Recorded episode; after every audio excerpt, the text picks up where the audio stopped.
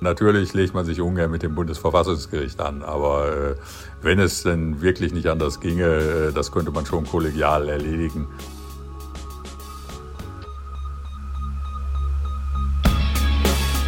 In guter Verfassung. Der Grundgesetz-Podcast.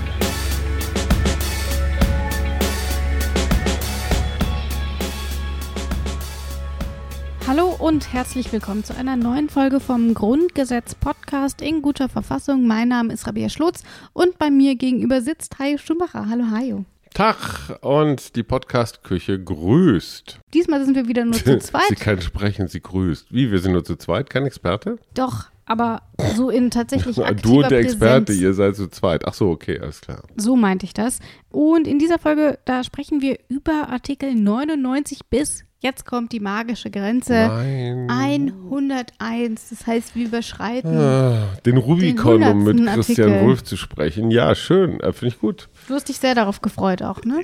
Ah, ich, ich bin ja Zahlenmystiker, sagte ich, glaube ich, schon mehrfach. Und dieses, dieses Eintreten in den Zahlenraum der Dreistelligen, das ist schon was Besonderes. Ja, ne? Beziehungsweise, wenn du drunter bist, ist auch was Besonderes. Ne? Bist du unter den, naja, bist du unter den 99 Besten eines Wettkampfes zum Beispiel. Es fühlt sich anders an, als wenn du der 967. bist zweistellig hat Vor- und Nachteile. In unserem, Vorteil, in unserem Fall hat dreistellig Vorteile. Ich habe so dieses Gefühl, so wir, wir haben doch ein sehr ordentliches Fundament gelegt mit diesem Podcast und, und, und, und machen jetzt so ein ordentliches letztes Drittel. Genau, so ungefähr kann man sich das vorstellen. Ähm, bevor wir aber dann damit anfangen, blicken wir erst nochmal in die letzte Folge zurück. Dort ging es um die Rechtsstellung von Richtern. Da geht es im Prinzip um zweierlei. Zum einen um den Status der einzelnen Richter, also die Gewährleistung der richterlichen Unabhängigkeit. Wie ist es, wenn die eine Nebentätigkeit ausüben wollen? Wie wird man ernannt und so weiter? Also solche Regeln äh, gehören im Prinzip äh, dazu, also Status des einzelnen Richters. Und das andere, äh, und das wird dann getrennt, da macht der Bund für sich und die Länder machen das nach Absatz 3 äh, durch Landesgesetze. Wenn es um wie soll man sagen, das geht, was man im privaten Bereich Betriebsräte nennt. Also Richterräte heißt das dann ähm, und Präsidialräte heißt das ähm, bei der Gerichtsbarkeit oder Personalräte in der normalen öffentlichen Verwaltung. Also wenn es um die Interessenvertretung der Richter innerhalb ähm, oder gegenüber ihrem Dienstherrn geht. Das ist da auch geregelt. Jetzt aber endlich Artikel 99. Äh, Den machen wir heute wieder mit Joachim Wieland. Den haben wir schon ein paar Mal hier in unserem Grundgesetz-Podcast gehört. Wer aber immer noch nicht weiß, wer es ist, äh, der hört am besten jetzt doch mal kurz rein. Professor Dr. Joachim Wieland hat den Lehrstuhl für öffentliches Recht, Finanz- und Steuerrecht an der Deutschen Universität für Verwaltungswissenschaften Speyer inne. Dort forscht und lehrt er mit dem Schwerpunkt Verfassungsrecht. Wieland ist Mitglied des Verfassungsgerichtshofs für das Land Nordrhein-Westfalen und hat außerdem 2005 den Bundespräsidenten Horst Köhler im Streit um die Bundestagswahl vertreten. Jetzt also Artikel 99, was steht drin? Wir hören da einfach mal rein. Das ist nur ein kleiner Absatz, das heißt, wir hören ihn komplett. Dem Bundesverfassungsgerichte kann durch Landesgesetz die Entscheidung von Verfassungsstreitigkeiten innerhalb eines Landes den in Artikel 95 Absatz 1 genannten obersten Gerichtshöfen für den letzten Rechtszug die Entscheidung in solchen Sachen zugewiesen werden, bei denen es sich um die Anwendung von Landesrecht handelt.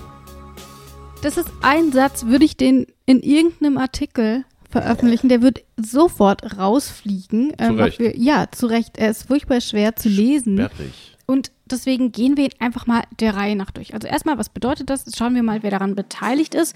Erstmal das Bundesverfassungsgericht, äh, das kann man hier irgendwie lesen. Dann die obersten Gerichtshöfe.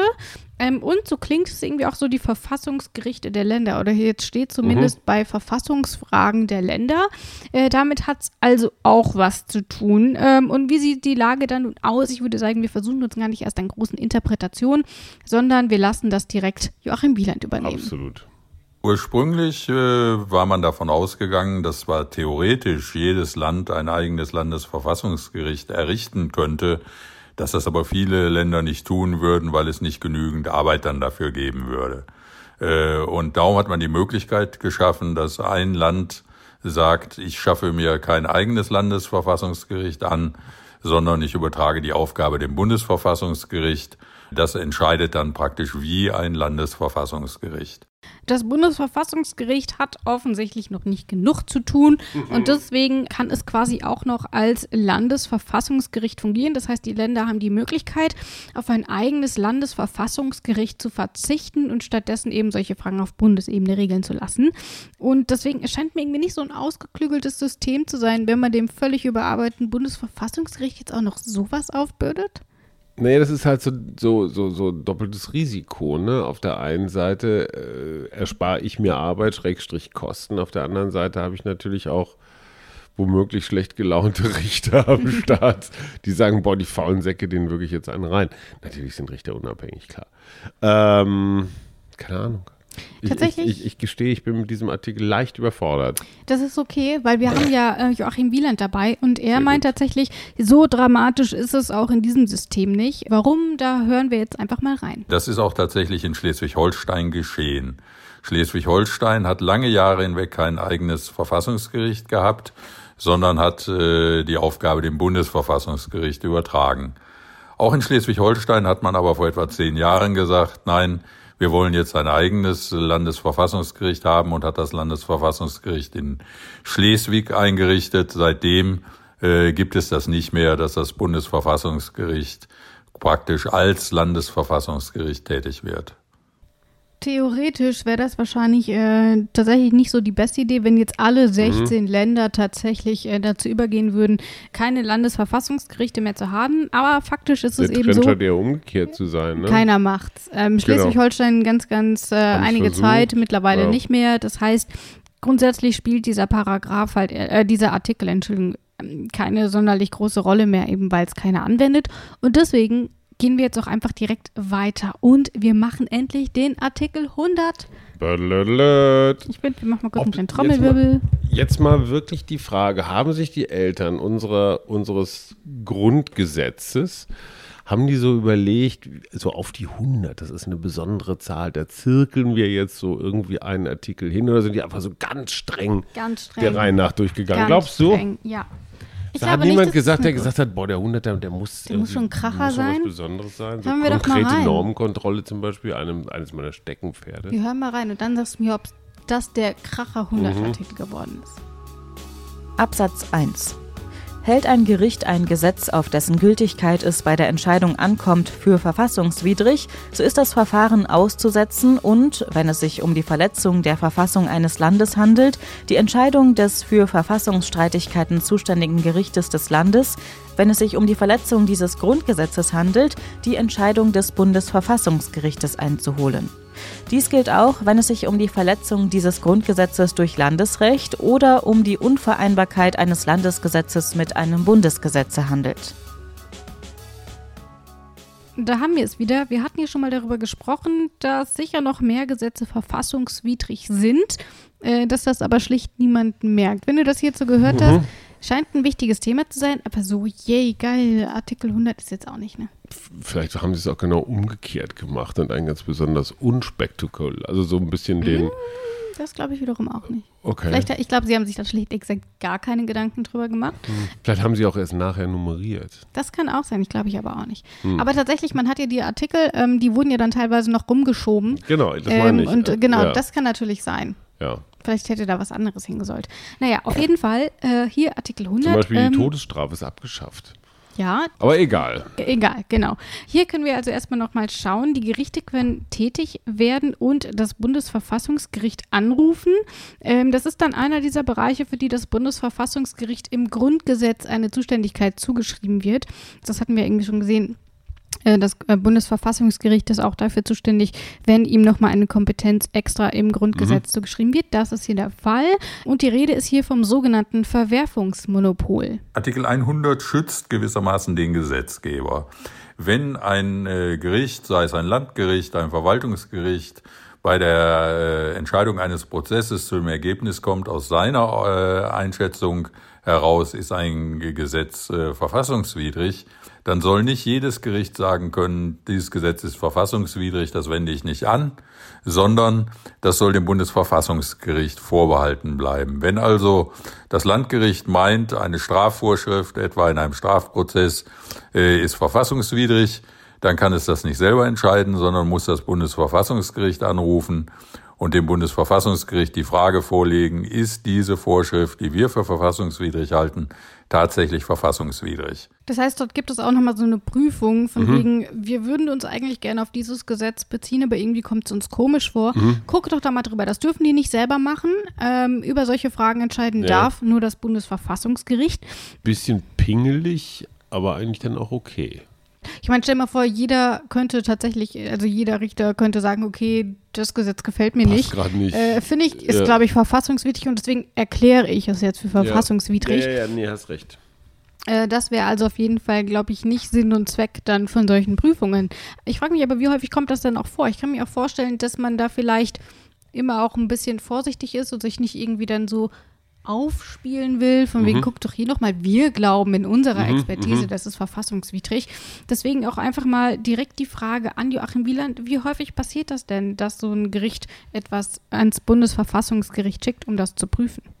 Äh, das passiert so an die 100 Mal im Jahr, äh, also gar nicht so selten. Wir haben so viele Gesetze, die sind häufig sehr komplex, wenn Sie ans Sozialrecht denken oder an das Steuerrecht und nicht immer passen alle Regelungen zueinander. Es führt zu Ungleichbehandlungen. Also von daher gibt es schon häufiger mal äh, den Gedanken, das kann doch jetzt nicht verfassungsmäßig sein. Das Bundesverfassungsgericht wird dadurch mit einiger Arbeit belastet, ist aber auch streng gegenüber den äh, Gerichten, die ihm die Frage vorlegen. Die müssen das sehr ausführlich begründen und können nicht einfach sagen, wir halten das für verfassungswidrig, sondern müssen sich mit der Verfassungsrechtsprechung auseinandersetzen und äh, müssen genau erklären, warum sie meinen, dass es verfassungswidrig ist. Und äh, immer wieder kommt es dann tatsächlich dazu, dass das Bundesverfassungsgericht dem vorliegenden Fachgericht Recht gibt. Aber in vielen Fällen sagt es auch, nein, da ist nichts dran. Ich verstehe, also das Bundesverfassungsgericht ist ein bisschen auch so wie das, das Help Center der Telekom. Ja? Also bis du da hindurch gedrungen bist, musst du einige Hürden, das einige stimmt. Abenteuer viel Geduld mitbringen. Genau. Und in dieser Zeit, bis das dann tatsächlich durch ist ähm, und dann auch entschieden ist, ruht das eigentliche Verfahren. Mhm. Ähm, das heißt, so lange kann er nicht entschieden werden. Das heißt, wenn man Macht sowas Sinn. erstmal ins Rollen bringt, genau. dann muss dann man auch abwarten, freeze. bis es tatsächlich entschieden ist. Genau. Ja, gut so. Dann schauen wir uns doch mal Absatz 2 an hier von diesem Artikel 100. Absatz 2 ist in einem Rechtsstreite zweifelhaft, ob eine Regel des Völkerrechts Bestandteil des Bundesrechts ist und ob sie unmittelbar Rechte und Pflichten für den Einzelnen erzeugt, Artikel 25, so hat das Gericht die Entscheidung des Bundesverfassungsgerichtes einzuholen. Die allgemeinen Regeln des Völkerrechts, das hatten wir mal mit Philipp Amthor, das muss oh, ja. so in den 20ern gewesen sein. Hab also ich Artikel jetzt gar nicht mehr so hammerpräsent, so. muss ich sagen. Genau, es ging da irgendwie so um, wie gesagt, die allgemeinen Regeln des Völkerrechts. Das sind keine völkerrechtlichen Verträge, mhm. ähm, sondern das geht eben, ja, toll, wie soll ich das erklären, um die allgemeinen Regeln. Ähm, mhm. Wer dazu mehr wissen will, der guckt sich am besten oder hört sich am besten nochmal die Folge mit Philipp Amthor an. Das, wie gesagt, müsste Artikel 25 oder irgendwie was in dieser Größenordnung gewesen sein. Hajo blättert mal, mal nebenbei, während ich hier weiter erzähle. Hier mit dem Hammer Solo. Genau. Die Frage ist aber hier, hier kommt es jetzt wieder vor, aber was bedeutet das eigentlich? Die Frage beantworten wir gleich, wenn wir wissen, welcher Artikel es war. Die allgemeinen Regeln des Völkerrechts sind Bestandteil des Bundesrechts. Genau. Klar, sie gehen den Gesetzen vor und erzeugen Rechte und Pflichten unmittelbar für die Bewohner des Bundesgebietes. Also so eine Art völkerrechtliche Festigkeit. So ungefähr. Und wie dann tatsächlich darüber entschieden wird, das liegt dann eben wieder beim Bundesverfassungsgericht. Und das Bundesverfassungsgericht macht in solchen Fällen Folgendes. Dieser Absatz 2 bedeutet, äh, dass der Vorrang der allgemeinen Regeln des Völkerrechts gegenüber dem deutschen Recht äh, auch vor Gericht durchgesetzt werden kann. Also in Artikel 25 steht drin, dass allgemeine Grundsätze des Völkerrechts den deutschen Gesetzen vorgehen. Das heißt, nicht jeder äh, Rechtssatz des Völkerrechts geht vor. Es muss äh, um schon besondere allgemeine Grundsätze gehen, aber die verdrängen gewissermaßen das deutsche Recht. Und da ist häufig nicht klar, ob eine bestimmte völkerrechtliche Vorschrift, äh, etwa aus Handelsabkommen, äh, ob die tatsächlich äh, dem deutschen Recht vorgeht, ob es sich um eine allgemeine Regel handelt. Und äh, wenn das streitig ist, dann äh, hat das Bundesverfassungsgericht darüber zu entscheiden. Das kann auch nicht jedes Fachgericht selber machen. Da sagt man, die Fachkompetenz liegt beim Bundesverfassungsgericht. Für das Bundesverfassungsgericht ist allerdings auch nicht ganz einfach, weil längst nicht alle Mitglieder des Gerichts auch Sachkunde im Völkerrecht haben. Aber das hat das, die Verfassung so entschieden.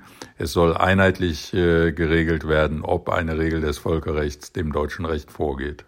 Klingt Wichtig- plausibel. Genau, und wichtig ist eben auch hier wieder, auch hier darf nur das Bundesverfassungsgericht darüber entscheiden Mhm. und nicht jedes Gericht, bei dem das dann plötzlich irgendwie auf dem Tisch liegt. Auch dort muss dann wieder das Bundesverfassungsgericht angerufen werden. Absatz 3. Absatz 3. Will das Verfassungsgericht eines Landes bei der Auslegung des Grundgesetzes von einer Entscheidung des Bundesverfassungsgerichtes oder des Verfassungsgerichtes eines anderen Landes abweichen, so hat das Verfassungsgericht die Entscheidung des Bundesverfassungsgerichtes einzuholen. Sch- Stopp mal eben ganz kurz bei diesem Punkt. Also hier wird davon ausgegangen, dass ein Landesverfassungsgericht ein, ein, ein Gesetz für gut und richtig halten will, das in Wirklichkeit dem Grundgesetz wieder oder nicht ganz konform mit dem Grundgesetz ist. Hier geht es Kann insbesondere ich mal darum, ein Beispiel haben? Ähm, es erstmal so, zur Grundthese, es geht darum, das Bundesverfassungsgericht hat etwas entschieden Mhm. und dort findet man dann an einem anderen Gericht, ah, wir sind uns ehrlich mal gar nicht mehr so sicher, ob das heute noch gilt, ob das nicht mittlerweile anders zu bewerten ist. Okay. Das ist es erstmal. Okay. Und ich habe dir leider kein Beispiel mitgebracht. Mhm. Weil es heißt ja eigentlich so, legitimier meinen Rechtsverstoß. Nee, eben nicht, sondern tatsächlich überdenke nochmal deine Okay, Auffassung, okay. damit hier kein Rechtsverstoß vorliegt, Mhm. würde aber, falls man es tatsächlich falsch bewerten würde. Ähm, das ist tatsächlich so die Intention dahinter. Das heißt, es wird dann nochmal geprüft, haben wir das tatsächlich richtig entschieden, ist das heute irgendwie nochmal anders. Ähm, ich kann mir aber vorstellen, dass man den Leuten da vom BV ähm, Bundesverfassungsgericht ungern, dass man denen ungern sagt, dass sie da vielleicht irgendwas falsch entschieden haben. Naja, man kritisiert den König halt äh, Nicht. ungern. Eben. Majestät, ich möchte Sie untertänigst darauf hinweisen. Ich weiß nicht, sind Bundesverfassungsrichter nachtragend? Ich weiß nicht, ich habe noch nicht mit so vielen zu tun gehabt, aber Joachim Bieland schätzt das Ganze so ein. Er ist ja selber auch beim Verfassungsgerichtshof in Nordrhein-Westfalen. Ich weiß gerade nicht, wie also er er heißt. ist im Auf jeden Fall Team sozusagen. Natürlich legt man sich ungern mit dem Bundesverfassungsgericht an, aber äh, wenn es denn wirklich nicht anders ginge, äh, das könnte man schon kollegial erledigen. Aber im Zweifel äh, kann man sich durchaus arrangieren und äh, findet dann, äh, dass die Rechtsprechung des Bundesverfassungsgerichts durchaus überzeugend ist. Da haben die auch lange drüber nachgedacht und lange drüber beraten, äh, so dass insgesamt man schon sagen kann, für die Verfassungsgerichtsbarkeit in Deutschland ist eigentlich das Bundesverfassungsgericht wegweisend und die Landesverfassungsgerichte neigen dazu, das umzusetzen, was das Bundesverfassungsgericht schon vorher gemacht hat. Es kommt sowieso eher selten vor, dass, es, dass dieser Artikel überhaupt greift. Und wenn, dann sagt Joachim Wieland, dann kann man es wahrscheinlich auch kollegial lösen, auch wenn man den, den Chefs da oben nur ungern auf die Füße treten will. So Und ich, ich fand einen Begriff ganz interessant, kollegial. Ja, Also, ne, genau. das, die einen würden jetzt vom Krähenprinzip sprechen, dass man sich keine Augen aushackt, die anderen würden einfach von einer kooperativen Grundhaltung sprechen, so von wegen, irgendwie kriegen wir Ding gemeinsam schon hin. Und das ist wie beim Fußball oder wie beim Wettlauf einfach ein Kräftemessen. Das ist Wettbewerbsgesellschaft und stell dir mal vor, Verfassungsrichter würden sie nicht gegenseitig immer zeigen wollen, wer der Schlauste ist und wer den längsten hat. Das, das hat ja auch was dann mit der Qualität unserer Verfassungsauslegung zu tun. Das macht die Jungs einfach besser und, und, und zunehmend deckt hoffentlich auch Frauen. sogar wirklich Fehlentscheidungen. Ja, ja, auf. absolut. Genau. Absolut. Dann kommen wir jetzt mal zu unserem letzten Artikel für diese Folge, nämlich Artikel 101. Absatz 1. Ausnahmegerichte sind unzulässig. Niemand darf seinem gesetzlichen Richter entzogen werden. Bleiben wir erstmal bei diesem Satz. Was sind denn Ausnahmegerichte? Ausnahmegerichte sind so, naja, so, so pff, äh, Kriegsgerichte zum Beispiel. Also die mal eben schnell so eingesetzt werden, in welchen Notfällen. Ne? Da liegst du schon ganz richtig. Ähm, ich habe mal beim Bundesverfassungsgericht nachgeguckt. Gott, ich will gar nicht wissen, wie häufig ich am Ende dieses Podcasts Bundesverfassungsgericht gesagt habe. Auf man darf Fall, nicht BVG sagen, weil das ist Bundesverwaltungsgericht. Man muss Bundesverf. Ja, lohnt sich alles nicht. Und tatsächlich ist es so, die haben nämlich so geurteilt, das sind Gerichte, die in Abweichung von der gesetzlichen Zuständigkeit besonders gebildet und zur Entscheidung einzelner, konkreter oder individuell bestimmter Fälle berufen werden. Und da wäre ja so ein ähm, Gericht, was du gerade genannt hast, das wollte man natürlich vermeiden. Ähm, und Joachim Wieland erklärt äh, nochmal, wie es zu diesem Verbot dieser Ausnahmegerichte gekommen ist. Ausnahmegerichte wären jetzt Gerichte, die außerhalb der gesetzlichen Gerichtsordnung errichtet würden im Einzelfall, äh, weil man etwa äh, sagt, hier, das ist jetzt so unerhört, da muss sofort ein eigenes Gericht geschaffen werden. Man hatte da den Volksgerichtshof der Nationalsozialisten immer vor Augen. Das soll es in Deutschland nicht geben, sondern es soll immer einen gesetzlichen Richter geben, ein Gericht, was zuständig ist. Und das soll gesetzlich geregelt sein. Und davon darf man nicht abweichen.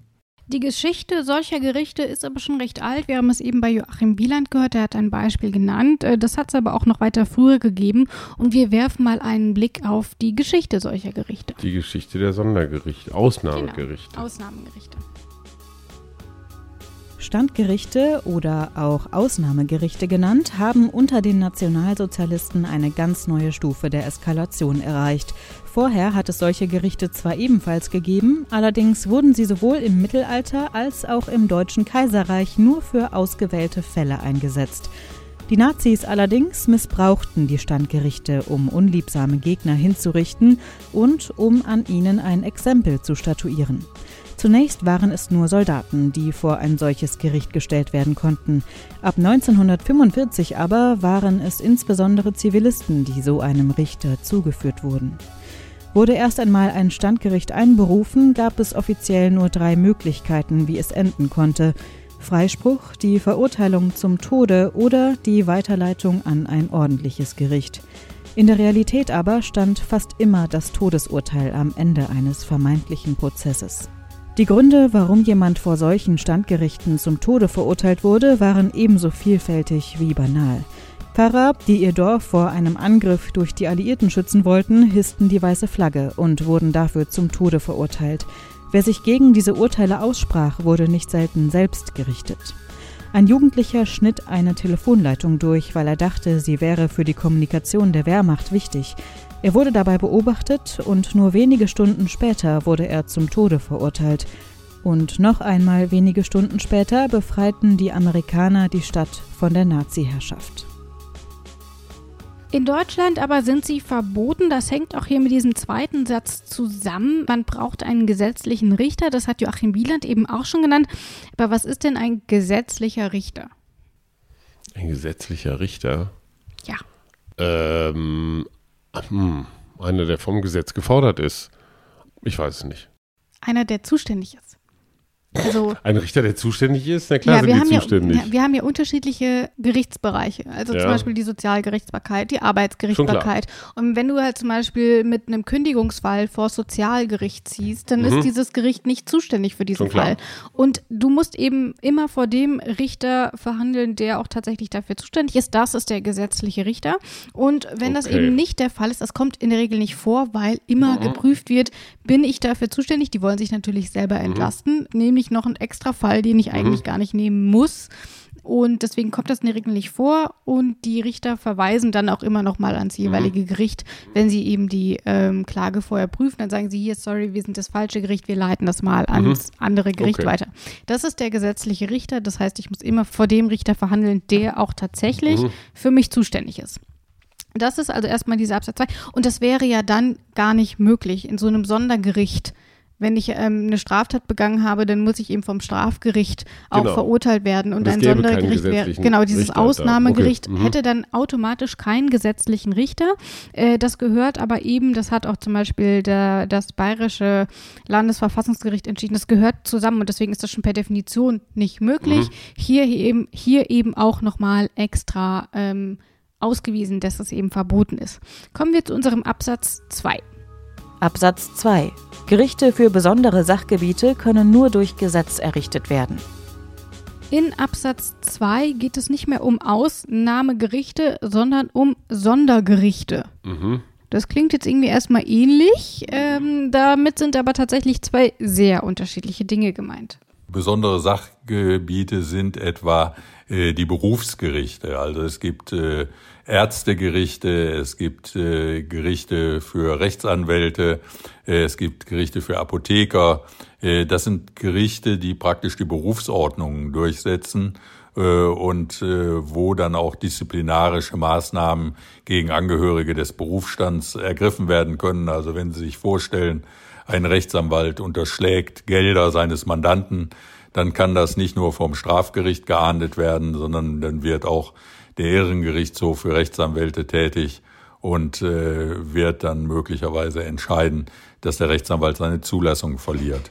Das wäre so ein Gericht für besondere Sachgebiete. Das ist in der Bundesrechtsanwaltsordnung dann gesetzlich geregelt. Und vergleichbare Regelungen gibt's für Ärzte, Apotheker, Architekten und so weiter. Klingt Und- sehr plausibel. Genau, und das kann man ja häufig, dass dann irgendwie. Ja, genau, das dann eben zum Beispiel, ich glaube, das bekannteste Beispiel ist so mit Ärzten, dann bei Kunstfehlern, dass da auch Mhm. Ja, nochmal nach genau. einem Disziplinarverfahren geguckt wird, darf der noch weiter Ja, als ja. Arzt tätig sein, etc. Und damit haben wir auch diese Folge geschafft. Wir haben die 100er-Marke geknackt. In der nächsten Folge geht es Hurra. dann weiter mit Artikel 102. Was steht denn da drin in 102? Der 102er, den hatten wir heute schon. Die Todesstrafe ist abgeschafft. Und da sprechen wir dann auch wieder mit Katharina Barley. Die haben wir jetzt lange Zeit nicht gehört. Mittlerweile Mhm. Ist sie. Justizministerin. Genau, die war, als wir Jetzt mit unserem. Podcast angefangen haben, war sie noch Justizministerin. Mhm. Äh, mittlerweile ist sie Abgeordnete im Europaparlament. Und sie ist aber natürlich trotzdem noch bei uns im Podcast dabei. Dann in der kommenden Folge über die Todesstrafe, die es wie gesagt nicht mehr gibt in Deutschland. Ich, okay, der Satz mit Ich freue mich drauf im Zusammenhang mit der Todesstrafe ist jetzt weird, aber ich freue mich auf die kommende Folge. Ich freue mich Ja, auf das dich, ist Hajo. natürlich auch ein Reizthema, ne? weil Todesstrafe ist so ein klassisches Trump-Thema. Wir werden uns entsprechend aufregen. So ist es. Bis Tschüss. dann. Tschüss. In guter Verfassung. Der Grundgesetz-Podcast.